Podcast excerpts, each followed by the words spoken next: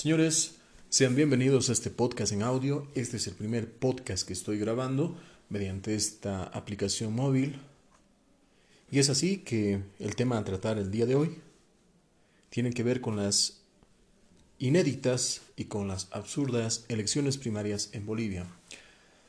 Primero tenemos que retrasar un poco los eventos hasta llegar al 21 de febrero de 2016 en esta fecha en particular, lo que se ha hecho es una consulta popular bajo iniciativa del gobierno central y de esta forma se ha consultado a la gente si permite o no que se reforme el artículo 168 de la Constitución de Política del Estado, donde establece un límite a las reelecciones presidenciales, que el límite cumplido serían dos gestiones continuas y no se permitiría constitucionalmente una tercera reelección. Bien sabemos de que esta consulta popular ha sido planteada, ha sido aprobada, ha sido además, por supuesto, llevada a consultas al Tribunal Constitucional, donde en mérito a la ley del Tribunal Constitucional y su procedimiento se ha declarado que la pregunta era completamente válida y lícita.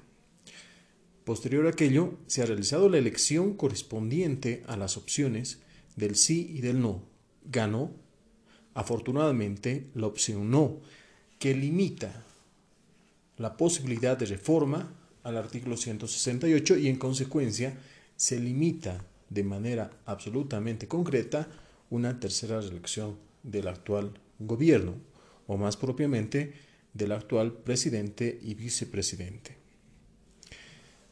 Esto poco ha llegado a importarles, ya que se han visto derrotados en su propia estrategia y ahora tratan de desconocer esos resultados. Tratan de desconocer estos resultados legítimos y legales y además de una forma absolutamente mañosa tratan de eh, validar su actuar mediante en su momento el Tribunal Constitucional, quien ha emitido una sentencia constitucional que es la 084-2017, eh, donde se hace una mala interpretación del derecho internacional y se abriría, en teoría, pero no en la práctica, se abriría la posibilidad supuesta de eh, una tercera reelección y se quitaría el límite a eh, lo que dice la Constitución Política del Estado. Vale recalcar, la Constitución Política del Estado no puede ser modificada por el Tribunal Constitucional solamente puede ser modificada o bien por la Asamblea Legislativa Nacional de forma parcial o bien se puede modificar mediante una Asamblea Constituyente en su totalidad. Entendiendo estos antecedentes, vamos a ubicarnos en la época actual, donde se trata de realizar una elección, entre comillas, elección, y yo les voy a decir más adelante por qué, primaria para justamente validar esa ilegítima candidatura. ¿Y por qué validar? Porque tanto eh, la normativa al respecto como establece la ley 1096, que es la ley de organizaciones políticas, y su reglamento establecerían que el resultado de, las elecciones primarias es un resultado vinculante, vale decir de cumplimiento obligatorio. Es por eso que eh, el movimiento socialismo, de una manera absolutamente mañosa, ha tratado de mencionar siempre de que se trata de profundizar la democracia al interior de las organizaciones políticas y las agrupaciones ciudadanas. Empero, vemos que ellos son los primeros que desconocen esa democracia al interior, ya que solamente se presenta un solo binomio para que pueda ser presentado a las elecciones nacionales. En los demás partidos políticos, por supuesto, la oposición también ha tratado de articular alianzas y ha tratado de articular binomios que van a tener una relativa representatividad, pero de entre ellos el más fuerte oponente sería el señor Carlos Mesa con el señor Pedraza, quienes eh, serían los oponentes eh, plenamente válidos, por un lado, y además con más apoyo popular. Y el resto de los candidatos, por supuesto, sin desmerecer la importancia que, tienen en una etapa electoral, por supuesto que también tienen la importancia del caso, pero no revisten tanto apoyo popular como el binomio del señor Carlos Mesa. Es así que el MAS, jalando la normativa de una forma mañosa, lo vuelvo a reiterar, trata de hacer ver que existe democracia dentro de su partido, cuando en realidad es como en todo régimen totalitario, todo régimen absolutista, solamente son dos las personas que estarían habilitadas plenamente dentro de su partido para participar. Ningún otro eh, partidario del movimiento del socialismo se atreve a presentar siquiera una alternativa a ese binomio, ya que con seguridad sería incluso expulsado de esa agrupación política. Pero bien, lo que quiere el gobierno es que la gente vaya a votar para legitimar al, al movimiento del socialismo.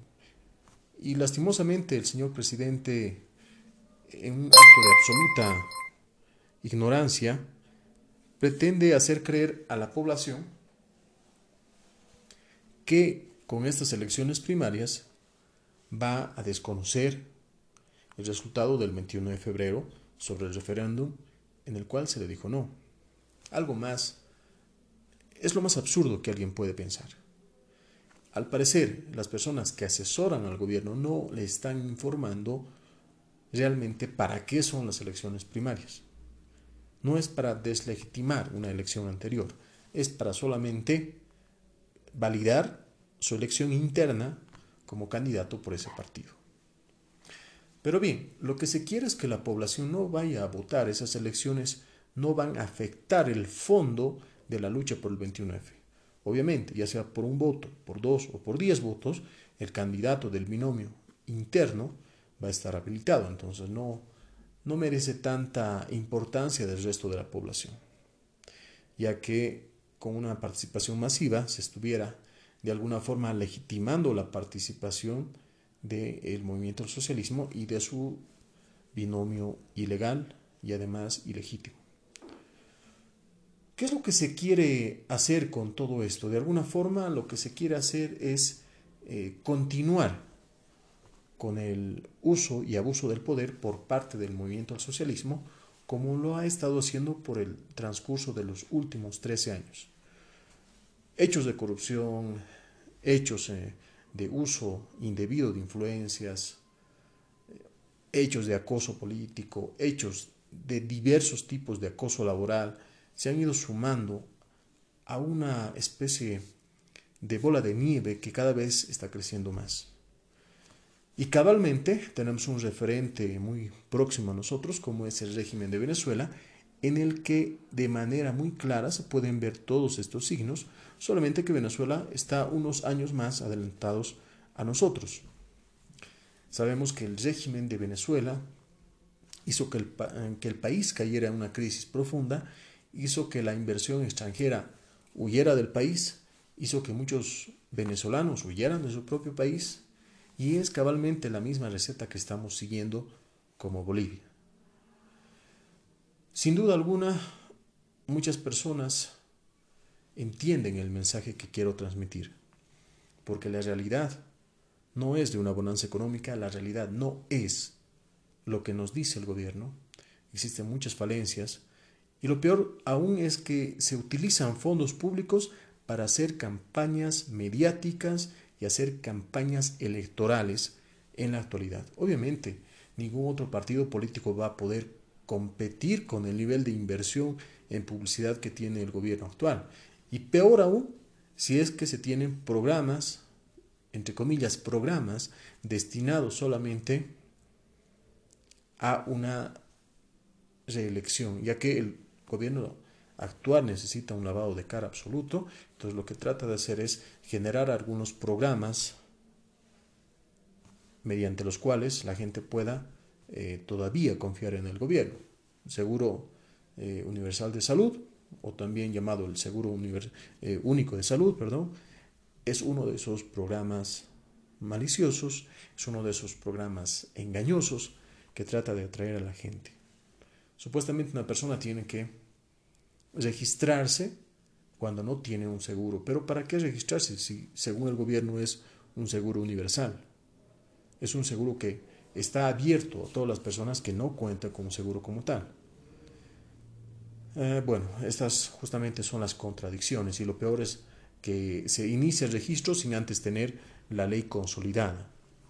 Si bien es cierto, existe normativa en materia de salud que amplía ciertos servicios eh, de atención pública, pero no se ha consolidado como tal el seguro único de salud. Y según ellos han estado trabajando durante todo este tiempo para recién consolidar ahora esto. Es absolutamente falso, ya que no se tiene infraestructura, medicamentos, insumos, personal para que se pueda arrancar con algo así. Otro elemento es el pago del segundo aguinaldo. En este caso, el pago del segundo aguinaldo de la gestión 2018. Un aguinaldo que ha puesto en tela de juicio el crecimiento económico real del país.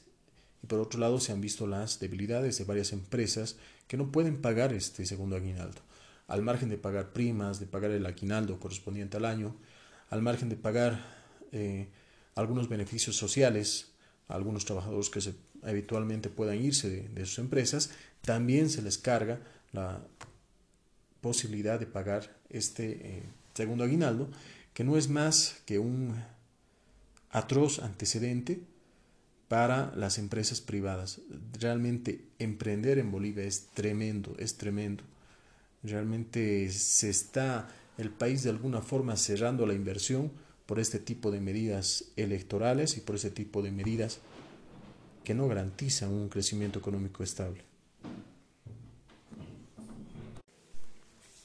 Y bien amigos, con este comentario concluyo este primer programa de podcast esperando poder llegar hasta ustedes en una próxima oportunidad con más temas polémicos y con más temas de debate.